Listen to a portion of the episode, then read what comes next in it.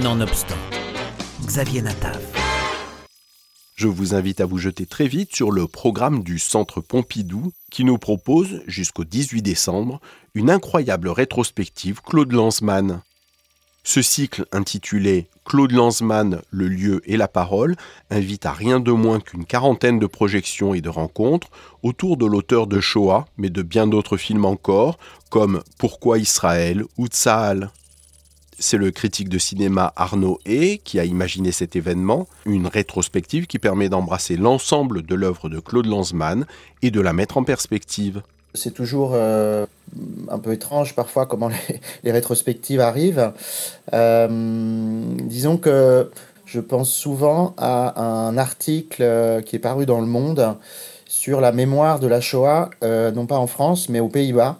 Et c'était absolument effrayant, terrifiant en, en termes d'oubli, mais aussi en termes de, de relecture de l'histoire, avec toutes les tous les travers euh, possibles de complotisme, de, négationnisme, etc. Et donc, euh, voilà, étant aussi euh, très sensible à, ces questions de la, mémoire, et puis aussi ce, que, ce que je n'avais peut-être pas très conscientisé au moment de décider de faire la rétrospective, mais très vite, euh, est arrivée l'idée que bah, c'est une rétrospective qui arrive euh, dans ce moment charnière de la fin de, de l'ère des témoins, avec cette grande période de l'ère du témoignage qui, qui tire euh, sur sa fin dans, nos, dans notre époque.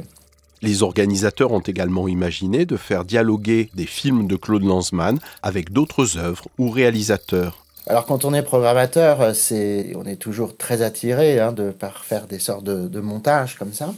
En écho à la découverte de Shoah en Pologne, des cinéastes polonais se sont emparés de, euh, du, euh, du, sort des Juifs et de la Shoah. Alors, et on va montrer notamment donc, deux films de Marcel Loginski, Les Témoins, et réalisé en 1987, c'est-à-dire vraiment dans la, foulée de, Shoah.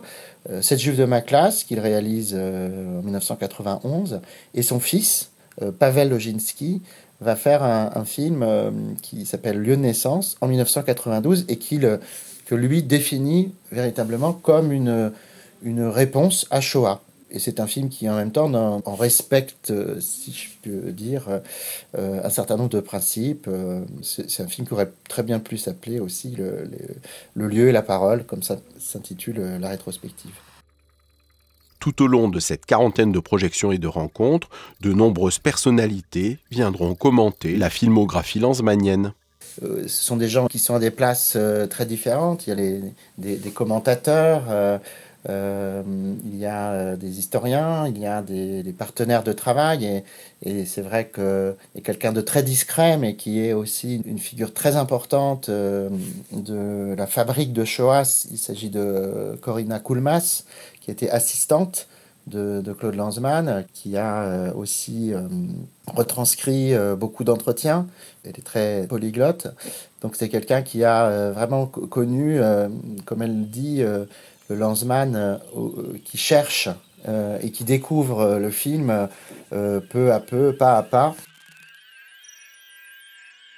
Pour les Parisiens ou ceux qui sont de passage dans la capitale, le cycle Claude Lanzmann, le lieu et la parole est visible au centre Pompidou jusqu'au 18 décembre.